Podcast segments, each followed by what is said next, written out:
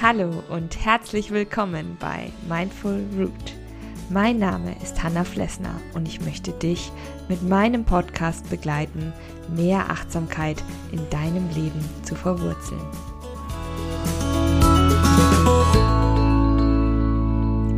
Hallo und schön, dass du da bist. Ich möchte dich zu einer weiteren neuen Podcast-Folge begrüßen und dir die Geschichte Badewannen-Prosecco vorlesen. Ja, das ist wirklich eine sehr, sehr kurze Geschichte, die dich daran erinnern soll, für uns da zu sein. Das ist enorm wichtig, dass wir in all dem Trubel, dem Chaos und dem Alltag auch mal an uns und unsere Bedürfnisse denken. Denn deine Akkus müssen hin und wieder aufgeladen werden und nur dann ist auch wieder genug Energie für alles, was kommt da. Und es geht auch ein bisschen in dieser Geschichte um Autonomie, für sich selbst sorgen zu können, ja, sein Glück auch nicht von anderen abhängig zu machen. Aber ich will jetzt nicht zu viel verraten, steigen wir doch gleich mal mit dem Badewannen-Prosecco ein. Caro hasste es, nach Hause zu kommen. Seit sie vor einem Monat bei ihrem Ex-Freund Jonas ausgezogen war, fühlte sie sich unglaublich einsam. Sie und Jonas waren seit der zwölften Klasse ein Paar. Sie hatten sich ineinander verliebt und waren fast zehn Jahre zusammen gewesen. Ihre erste gemeinsame Wohnung hatten sie in Würzburg und nach dem Studium hatten sie kurzerhand eine Weltreise unternommen. Bis vor kurzem lebten sie noch zusammen in einer gemütlichen Wohnung mitten in Bamberg. Doch Jonas wollte nach all den Jahren plötzlich seinen Freiraum. Er wollte wissen, wie sich ein Single-Dasein anfühlte. Es gab keinen Streit, keinen Betrug er hatte einfach Schluss gemacht. Der Bus hielt an ihrer Haltestelle und riss Caro so aus ihren Gedanken. Ihr grauste es davor, in die Stille der Wohnung einzutauchen. Sie hatte alles immer mit Jonas gemacht. Wer war sie ohne ihn? Caro stieg aus und ging an dem kleinen Supermarkt an der Ecke vorbei. Sie sah gerade, wie zwei Mädels kichernd mit einer Flasche Sekt und einer Chipstüte herausspazierten. Sie blieb abrupt stehen. Warum eigentlich nicht? dachte sie sich, und ein leichtes Lächeln umspielte ihre Lippen.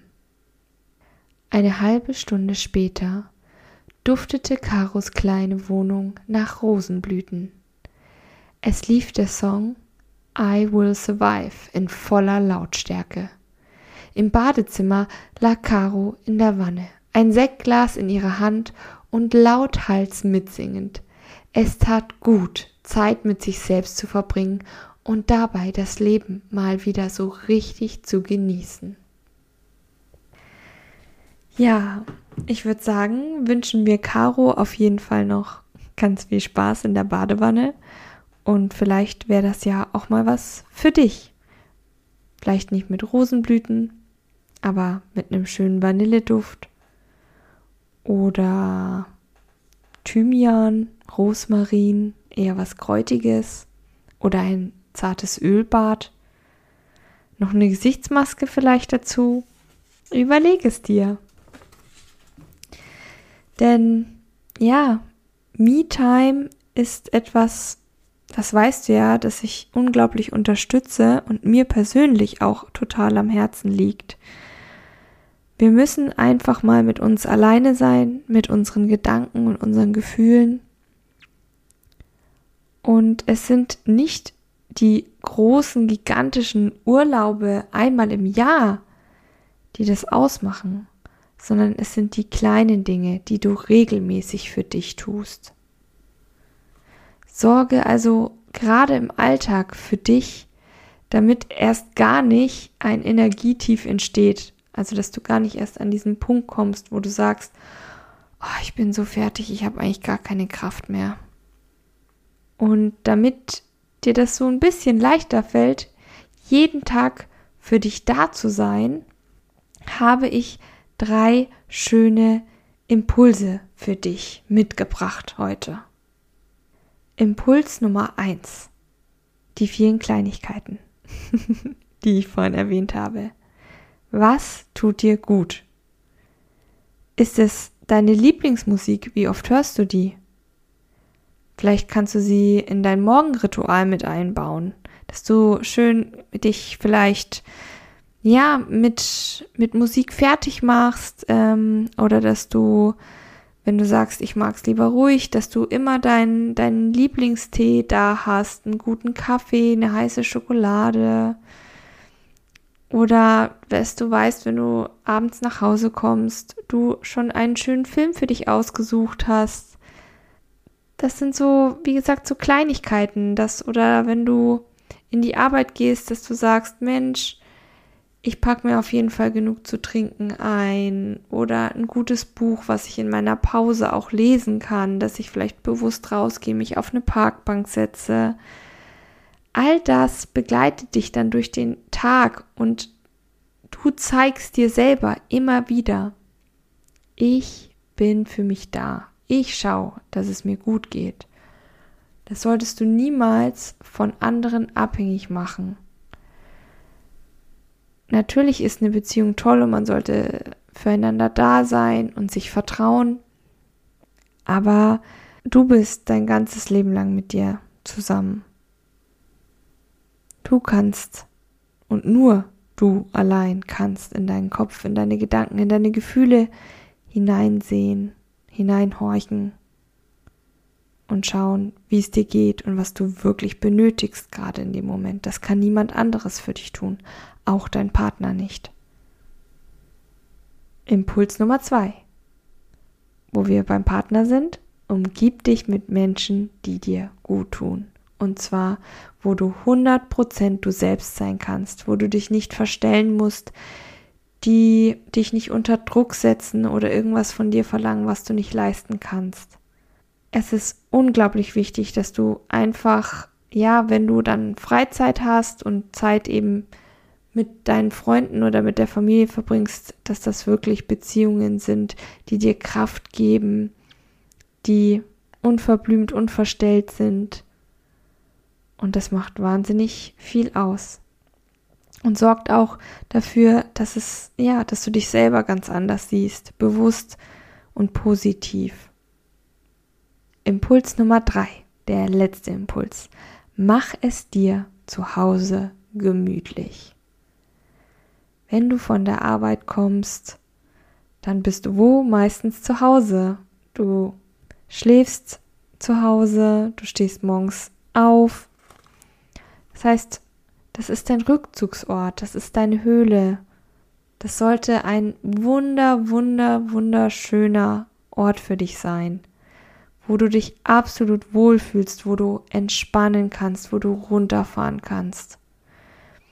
Mach es dir so schön es geht. Und wenn du sagst, ja, es ist nur eine kleine Wohnung, ich weiß nicht, wie lange ich dort bleiben werde, egal.